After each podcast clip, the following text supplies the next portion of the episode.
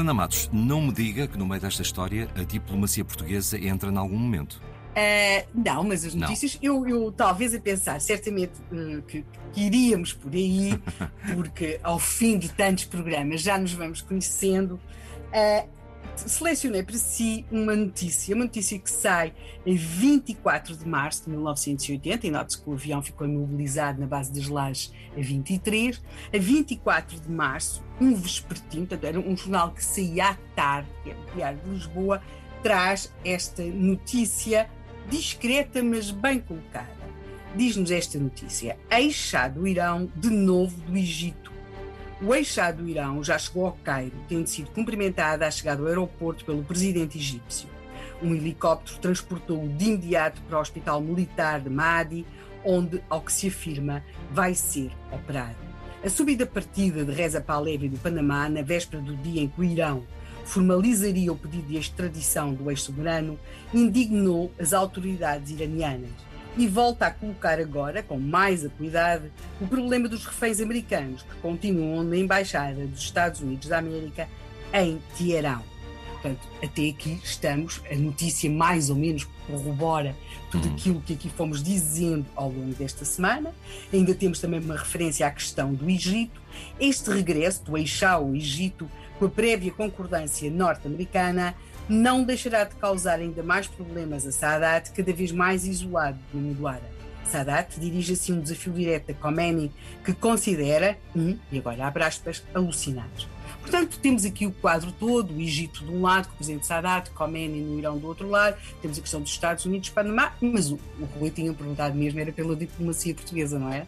E aí temos, no fim desta notícia, debaixo da pequena palavra Açores, a seguinte informação, que consta na primeira página do Diário de Lisboa, 24 de março, já com o chá no Irão.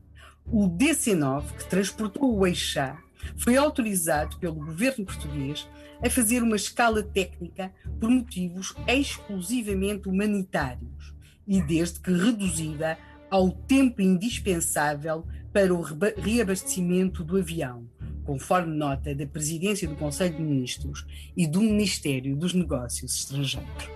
Bem, um, ehm, não foi tanto assim. Não é bem isso, claro. Técnica, a escala técnica, como nós sabemos, uh, não deveria ter demorado mais do que uma hora, acabou por demorar oito horas. E como é que nós sabemos que ela demorou oito horas? Porque na tal investigação das lojas da Margarida Santos Lopes, ela acaba a falar com uma personagem também importante na política portuguesa, e aliás na diplomacia portuguesa, André Gonçalves Pereira, e que lhe diz, uh, porque a certa altura via-se que tinha havido pesquisa nesta documentação. Ele confirma, André Gonçalves Pereira, confirma à jornalista do público que sim, que foi ele que consultou esta documentação sobre este episódio das lajes e, uh, e que, quando se tornou ministro, procurou averiguar o que se tinha passado nas lajes.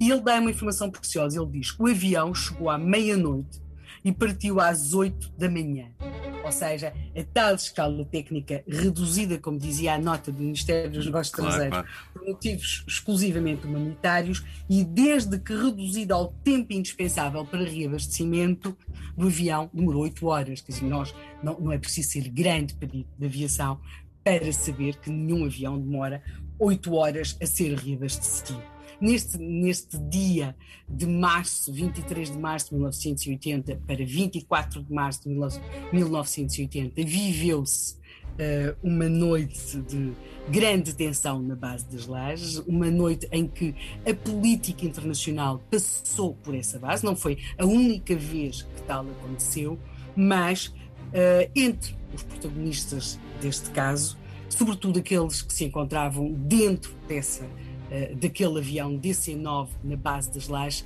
certamente que essas oito horas passadas nos Açores lhes terão certamente parecido das mais angustiantes da sua vida. E deixamos o título da história desta semana para o fim, e que é Quando o destino do antigo chá da Pérsia se decidiu na base das Lajes.